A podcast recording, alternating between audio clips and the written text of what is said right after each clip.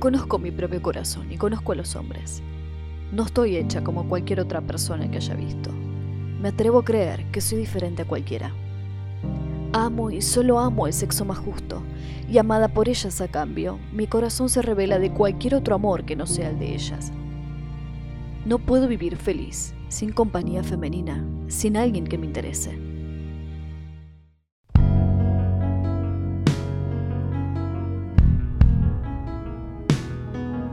Estuve ahí. Historias de luchas sociales, hechos y personas que buscaron cambiar la realidad. Historias que deben ser contadas.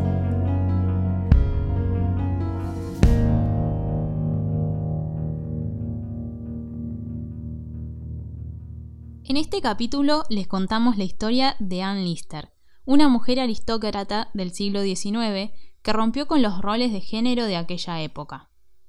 Esta historia se centra en una lucha individual, pero creemos que es necesario que sea escuchada. Muchas historias individuales pueden ser los precedentes de las luchas sociales colectivas. Y aunque hay ideales de Ann Lister que no compartimos, hay muchos otros que consideramos importantes. Ella desafió a la sociedad de la época al no actuar como se esperaba que lo haga una mujer. Ann Lister nació el 3 de abril de 1791 y a sus 15 años empezó a escribir diarios personales. Gracias a estos diarios podemos conocer su historia. Volcó todo en palabras. Finanzas, vida social, amoríos, estudios, viajes. Incluso escribió sobre los días en que se aburría. En total, escribió 4 millones de palabras y una gran parte estaba escrita en un código que solo ella sabía leer. Anne inventó el código mezclando el griego antiguo con símbolos propios.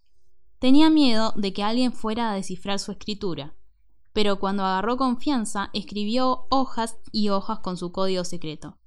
También se animó a ser mucho más explícita sobre lo que escribía.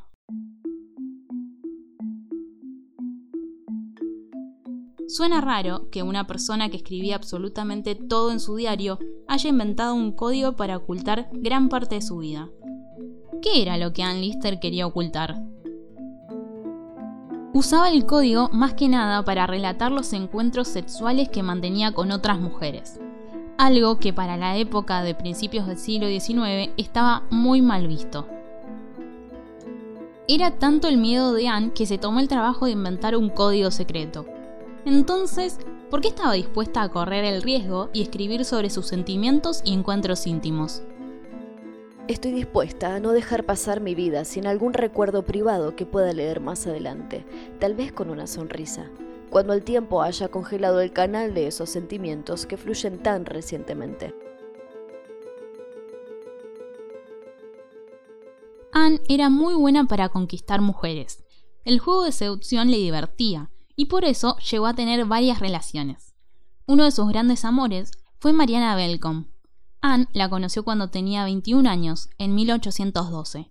Las dos se enamoraron al instante y comenzaron una relación amorosa en secreto. Aprovechaban cada oportunidad que tenían para pasar el rato juntas. En ese entonces, era normal que dos mujeres amigas compartieran cama, así que utilizaban esa excusa para ocultar su verdadera relación. Pero después de cuatro años de relación escondidas, la presión social logró separarlas. Mariana seguía enamorada de Anne, pero se casó con Charles Lawton, un hombre viudo, rico y mucho más grande que ella. Al casarse con Charles, obtuvo un estatus social que nunca hubiera tenido estando con Anne. Por aquellos años, era mal visto que una mujer trabajara. Solo podían estar bien económicamente si se casaban con un hombre de reconocido apellido y gran bolsillo. Mariana sentía que no podía encajar en la sociedad bajo una relación a escondidas con otra mujer, y esto lastimó mucho a Anne, que escribió sobre su amante lo siguiente. En una reflexión tranquila y madura, no admiro ni aprecio mucho su carácter, pero ella es engañosa, muy engañosa, con mucha vanidad femenina. No la acuso de engaño premeditado, porque quizás ella se engaña a sí misma tanto como cualquier otra persona. Ella siempre parece religiosa y habla piadosamente. Se creía a sí misma, o parecía creerse a sí misma, enamorada. Sin embargo, vendió su persona a otra por un carruaje y una pensión. Todavía mantenía su relación con la persona que amaba y estaba seriamente deseosa de ejecutar la disfrazada prostitución con cualquier hombre que pudiera compensar las deficiencias y darle un niño por el bien de establecer su importancia al ser la madre del heredero de Lowton. Anne se sintió profundamente traicionada por Mariana. El casamiento significó una ruptura entre las dos, aunque siguieron en contacto por medio de cartas y encuentros esporádicos por varios años. Cuando estaban juntas, sus sentimientos se fortalecían y deseaban la muerte de Charles. Sabían que si Mariana quedaba viuda, sería libre de vivir con Anne. Charles desconfiaba de la relación que mantenían ellas y comenzó a leer su correspondencia y a limitar el contacto entre ambas mujeres. Pero Anne no tenía ninguna intención de dejar de escribirle a Mariana, y encontró una ingeniosa solución. Le enseñó a Mariana a leer y a escribir el código que ella misma había inventado. Así pudieron seguir escribiéndose cartas libremente. Total, nadie las podía leer.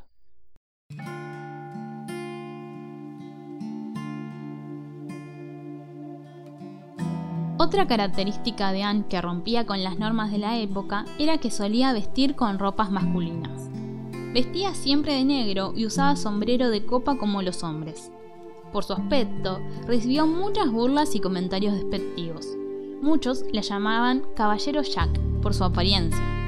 En varias oportunidades lo dejó por escrito en su diario. Cuando me ven, la gente suele comentar cuánto me parezco un hombre y esta noche comentaron más de lo habitual mientras caminaba en la cima de Connery Lane. Tres hombres me vieron y dijeron, ¿eso es un hombre? Y otro, otro me preguntó si se me paraba. No sé cómo, pero me siento triste esta noche. En otra ocasión, escribió lo siguiente. Había varias mujeres malas de pie junto al correo. Comentaban que era un hombre y una de ellas me dio un golpe en el seno izquierdo habría persistido en seguirme si no fuera por mi amigo James. Anne escribió bastante sobre sus atuendos, las ropas que usaba y su estilo de vestimenta. Muchos fragmentos fueron escritos con el código que utilizaba para mantenerlos ocultos. Subí a mi habitación a las diez y media y hasta las 3 estuve planeando los pañuelos que usaría durante la tarde. Estoy cansada de todo esto, desearía tener a alguien que lo haga por mí. Pero todas las cosas tienen un final. Seguramente en algún momento encontraré un estilo de vestir que se ajuste a mí sin mayores problemas. También era muy detallista en las compras que realizaba. Al comenzar la mañana, antes del desayuno, me puse en mi vestidor mi viejo chaleco negro, la bata y los tirantes de caballero que compré el 27 de marzo de 1809.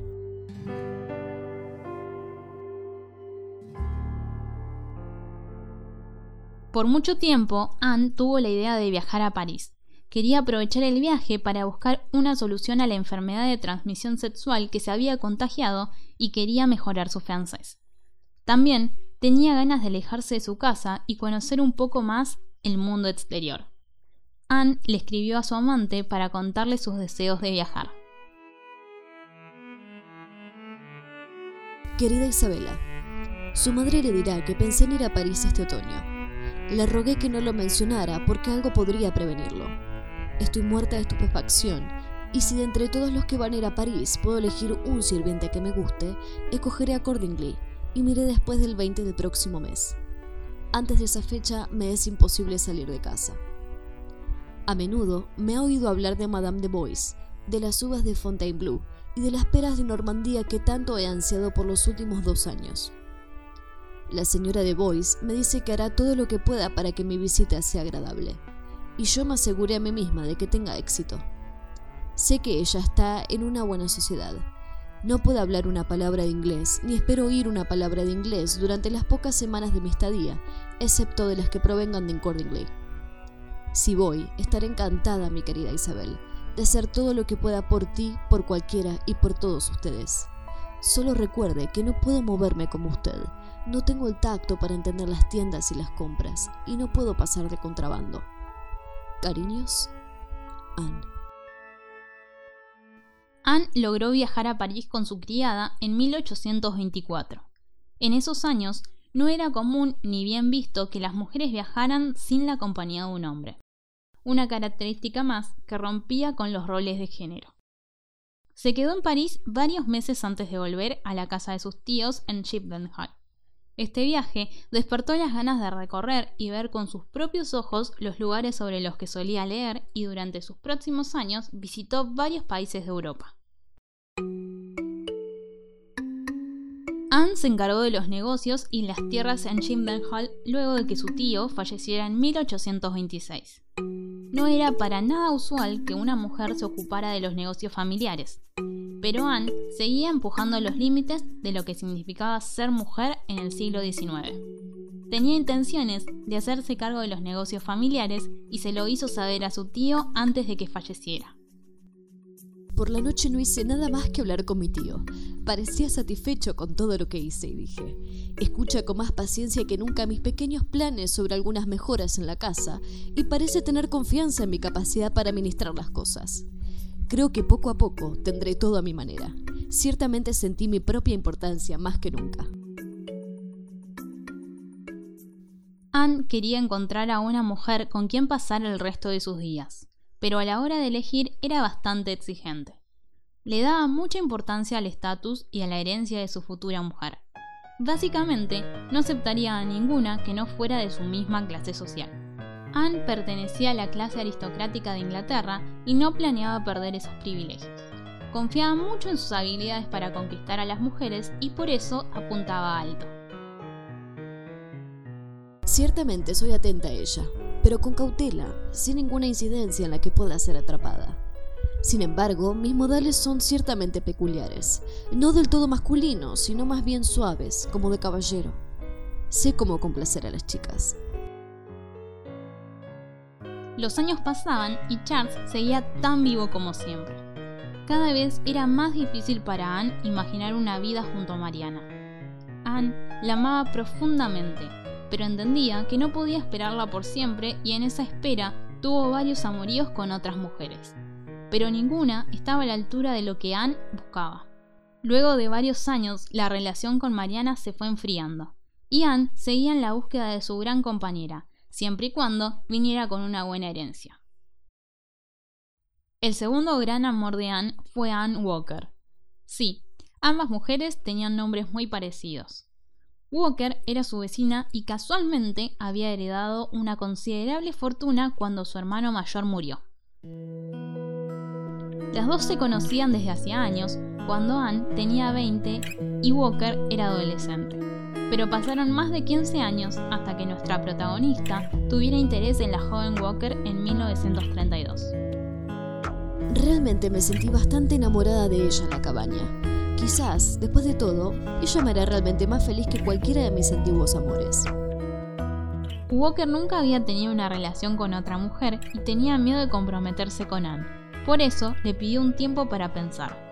Pero para fortuna de nuestra protagonista, Walker le dio el sí en febrero de 1834. Un mes después tomaron la comunión juntas y se intercambiaron anillos como símbolo de matrimonio. Después del casamiento, ambas vivieron juntas en Hall. A sus 42 años, Anne logró lo que tanto había deseado, casarse con otra mujer. Para su primer aniversario de casadas, escribió en su diario. Primer aniversario de estar juntas tan cómoda y felizmente. Espero vivamos para disfrutar muchos más aniversarios. El matrimonio se encontraba en uno de sus tantos viajes por Europa cuando Anne falleció a sus 49 años. Se cree que fue una picadura de insecto la que le provocó la fiebre de la que no se pudo recuperar. Walker quedó varada a miles de kilómetros de su casa y le llevó varios meses poder volver a Inglaterra junto con el ataúd de Anne. Ambas mujeres habían cambiado sus testamentos luego de casarse, por lo que Walker heredó todos los bienes de Anne. Los diarios de Anne Lister permanecieron en su casa de Shipden Hall durante casi 60 años. John Lister fue el último miembro de la familia en vivir en la casa de Shipden Hall. Y en 1887 publicó algunos de los fragmentos del diario de Anne en un periódico local.